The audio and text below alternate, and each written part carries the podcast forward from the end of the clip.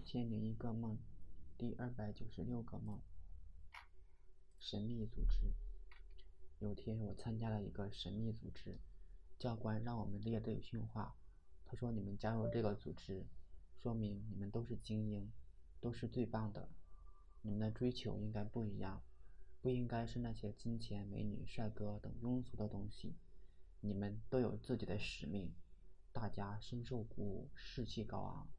不过我的同伴洞却不以为然，他抱着我一直晃。他在最后一排，我在他前边，而我的前边就是女生了。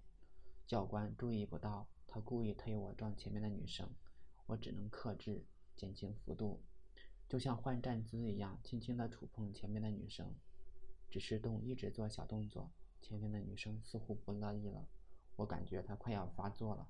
我转头对洞说：“你不要晃了，如果撞到前面的女生，我就揍你，你信不信？”